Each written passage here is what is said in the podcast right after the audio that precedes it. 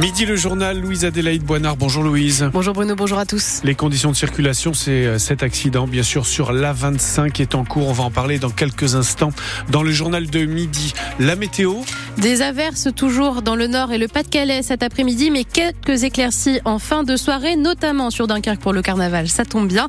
Au niveau des températures, il fait relativement doux aujourd'hui. Nous avons 10 degrés à Calais, 10 degrés à Dèvres, 10 degrés également à Béthune.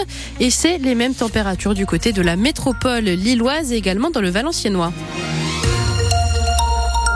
Le service des urgences de l'hôpital d'Armentières est fermé jusqu'à demain matin. Oui, car il est affecté par la cyberattaque qui touche l'hôpital depuis 2 heures du matin.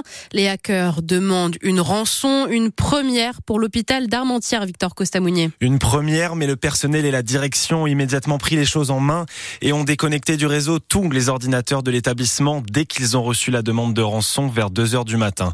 Depuis, du personnel de l'hôpital de Lille est venu leur prêter main forte et une équipe de professionnels de l'informatique répare le réseau. En attendant un retour à la normale, la direction a préféré fermer le service des urgences jusqu'à demain matin, car sans système informatique, la prise en charge des nouveaux patients serait beaucoup trop longue. Les nouveaux arrivants sont donc redirigés vers d'autres hôpitaux de la métropole lilloise par le personnel d'Armentières et le centre téléphonique du SAMU. Néanmoins, des soignants sont toujours sur place en cas d'urgence absolue. Les 130 patients déjà hospitalisés ne sont pas affectés par cette attaque et le service des urgences de la maternité, lui, fonctionne normalement. Toutes ces informations sont à retrouver sur francebleu.fr. Bruno en parlait dans le point route. Gros accident en cours sur l'A25 à hauteur de Stanwerk. Stanwerk, pardon. Un poids lourd et trois voitures se sont percutées, faisant trois blessés, dont un grave, parmi eux deux enfants qui ont dû être désincarcérés de leur véhicule. L'autoroute reste coupée dans le sens Lille-Dunkerque. Dans 1h30, la ligne 1 du métro ferme pour tester les nouvelles rames. Des bus relais assureront la continuité du service jusqu'à ce soir. La ligne 2, elle, circulera normalement. Et puis ce sera la fête, attention les oreilles à Dunkerque. Hein Et oui, car euh, la onzième édition du championnat du monde du cri de la mouette est en cours. Ça se passe sur le parking du collège du, du lycée Lamartine de Dunkerque. Et il y en a des participants avec des beaux chapeaux de mouette et surtout des cris bien distinctifs. Et on rappelle que le gagnant de l'année dernière avait remporté le trophée grâce à ça. Voilà, ça c'était le cri de Captain Moumou, le grand gagnant de l'édition 2023. On vous dira bien évidemment ce soir sur France Bleu Nord qui est le ou la nouvelle championne 2024. Et puis cette année, le concours a voulu s'élargir. Désormais, les enfants de 4 à 12 ans peuvent eux aussi montrer leur talent aux participants au tout premier championnat du monde de cri de grisard. Le grisard, c'est le petit de la mouette tout simplement. La compétition aura lieu le 14 février. Et puis alors cet après-midi, c'est la clique de la bande des pêcheurs qui va faire du bruit. Hein oui, entre la musique, le lancer de hareng à 17h depuis l'hôtel de ville de Dunkerque, les différentes chapelles et le rigodon à 19h, eh bien, il va y en avoir de l'animation dans les rues. Près d'une centaine de milliers de carnavaleux sont attendus. Mais pour être sûr que tout se passe dans une ambiance bon enfant et sans débordement, les services de la mairie de Dunkerque et de la police se mobilisent, Stéphane Paris.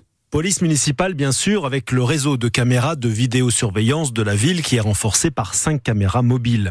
Police nationale aussi, avec des unités qui viennent en renfort pour éviter tout risque d'attentat par les airs, avec une unité anti-drone au sol, avec l'unité d'élite du RAID et des patrouilles de militaires du dispositif Vigipirate.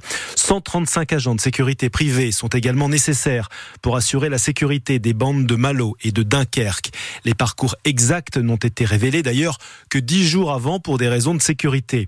Ils changent chaque année et sont désormais bien balisés avec des barrières notamment pour parer toute attaque à la voiture bélier. Sécuriser le carnaval, c'est aussi retirer du mobilier urbain, des poteaux, des poubelles pour limiter les chutes, installer des avant-postes de secours avec la Croix-Rouge et des médecins. Toute cette préparation a permis l'an passé de limiter les incidents avec seulement deux personnes hospitalisées sur toute la durée du carnaval.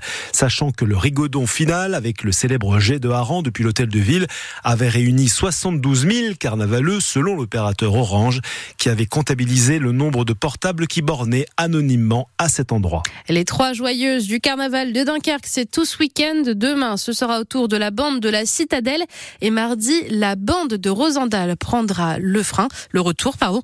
Et puis, bien évidemment, on vous fait vivre le carnaval en direct sur France Bleu Nord et sur France 3 cet après-midi. Émission spéciale de 17h à 18h avec Laurent Dereux, qui a bien évidemment Ah sorti son plus beau clutch pour l'occasion. Les matchs de football de Brest, Nice et Monaco du jour vont être déterminants dans le classement en Ligue 1 du LOSC et du RC Lens. Les deux équipes nordistes ont 35 points chacune. Suite à leur rencontre d'hier, Lens a gagné 3 à 1 contre Strasbourg. Lille s'est incliné face au PSG 3 à 1 également. Et le débrief de ces deux rencontres est à retrouver sur francebleu.fr. Enfin, en volet du côté des hommes, victoire de Tourcoing hier 3 à 2 face à Tours. Défaite en revanche pour les joueuses de Marc en Barreul en Liga féminine. Elles ont perdu elles aussi 3 à 1 face à Terville-Florent.